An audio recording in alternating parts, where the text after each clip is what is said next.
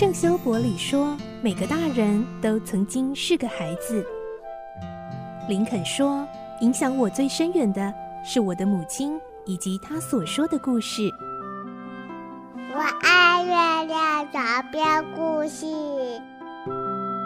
晚安，月亮床边故事。小青姐姐邀请每一位大孩子、小孩子一起听故事，不管多忙，也要和你一起听故事。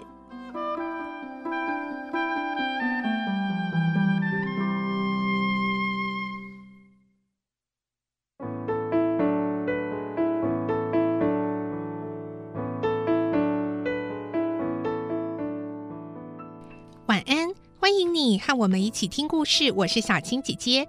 这个星期我们要开始来听新故事喽，《亚森罗平传奇系列之双面人》。故事内容取材自东方出版社《亚森罗平传奇系列之双面人》同名书籍。还记得我们之前曾经听过奇岩城的故事吗？这个啊，就是它的续集哦。在奇岩城的故事中，罗平牺牲了爱人和自由的梦想。好不容易夺回存放在奇岩城的国宝，但是现在竟然一夕之间不翼而飞。原来是一个窃盗集团故意挑衅罗平。罗平决定要夺回所有宝物，所以改装易容，用不同的面貌潜入窃盗集团卧底。但最后才发现，原来双面人不止他一个哦。双面人的故事篇幅呢，没有奇岩城那么长哦，可是呢，精彩刺激程度绝对是有过之而无不及哦。来听今天第一集的故事吧。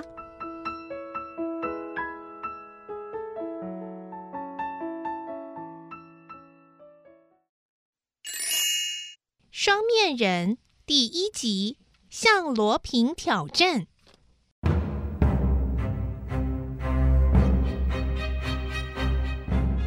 还记得亚森罗平传奇奇岩城的故事吗？应该还记得，当时亚森罗平把奇岩城密室中发现的珍奇壁画、古董和雕刻品全都捐献给法国政府。他认为那些珍贵的宝藏是法国的国宝，所以应该是属于法国和法国人民的财物。至于密室中其他的珠宝、项链还有戒指等等，大部分都被罗平卖掉了，然后他匿名把这些钱捐赠给孤儿院、养老院等慈善机构。但是那些古董、壁画以及雕刻品，还是存放在奇岩城的密室之下。令人意想不到的是，那些珍奇的国宝竟然在一夜之间全部消失了。这件事震惊了整个法国。隔天，国内的报纸都以巨幅刊登这个消息，世界各地的报纸也都大肆渲染，使这件事成为举世瞩目的大新闻。奇岩城的真正名称是空洞之针，也就是像一只中空的针那样的建筑物。顾名思义，这是一座又尖又细、内部中空的大岩石，高高的耸立在海面上。有一条秘密的海底隧道可以通达建筑物的中央，罗平就是由那条隧道潜入奇岩城，发现密室中的宝藏。他曾在密室的墙上用红笔写着：“亚森罗平将他所发现的埃圭亚古鲁治全部财宝赠送给法兰西。”唯一条件是必须在卢王博物馆另辟一室收藏这批财宝，并且命名为亚森罗平室。此后，他就消失了踪影。原本法国政府很乐意接受他的条件，但是对一切事情都喜欢唱反调的在野党人士却表示激烈的反对。哼！法国政府怎么可以接受一个强盗的馈赠呢？也有人反映，怎么可以在国立卢昂博物馆中哈为一个强盗开辟一间特别陈列室呢？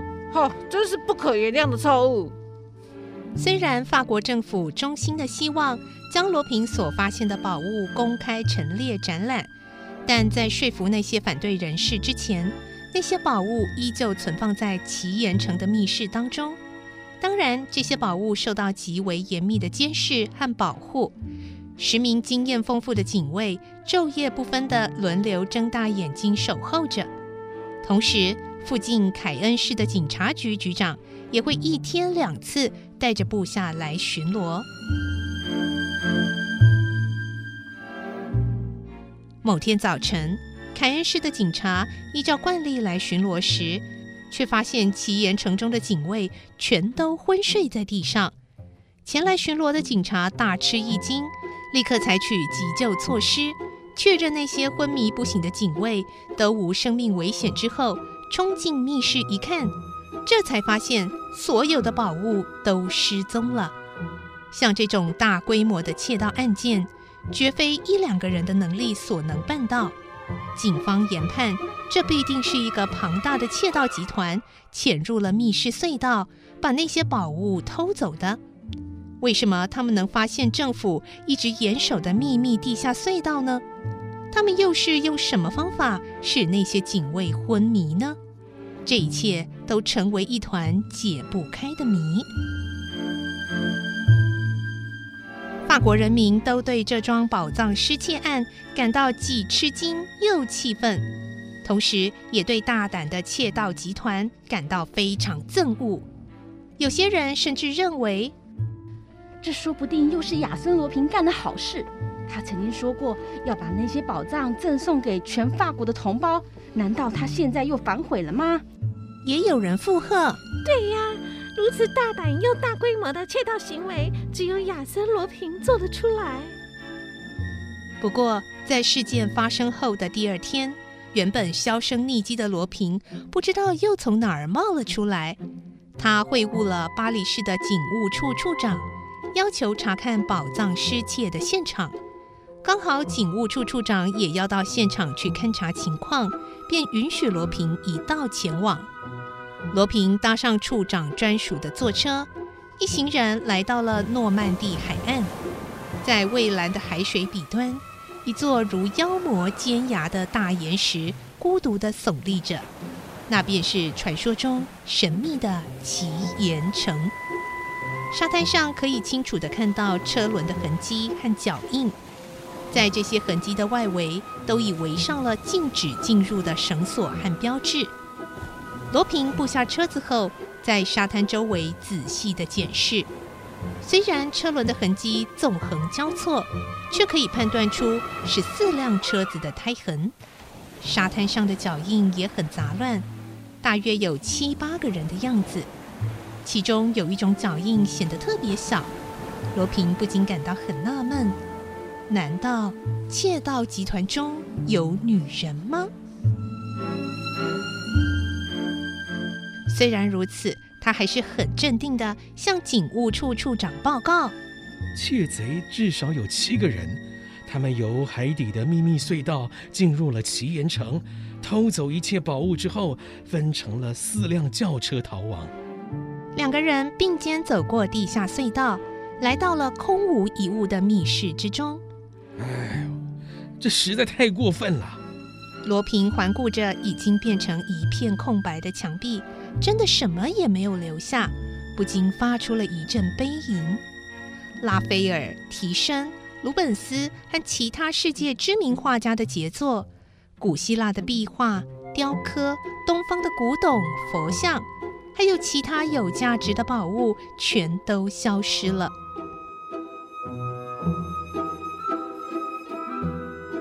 当罗平的视线转到墙上的某处时，他又吃了一惊。原来，在罗平的字迹旁边，又多了一排字迹非常工整的留言：“克利夫集团向法国政府致上深深的敬意，同时。”也对赠送这些极为珍贵的艺术品给我们的亚森罗平先生表示由衷的感谢。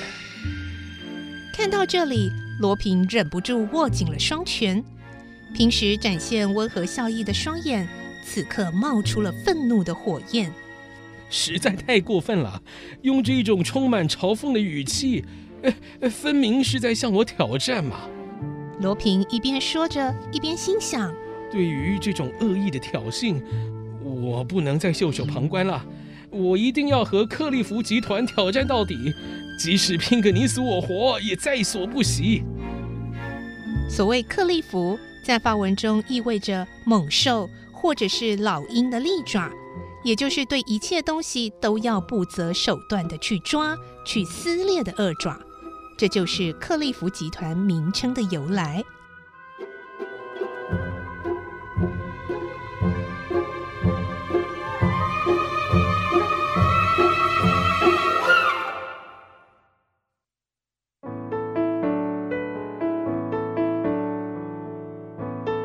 今天的故事就先听到这里了，明天继续来听双面人的故事。我是小青姐姐，祝你有个好梦，晚安，拜拜。小朋友要睡觉了，晚安。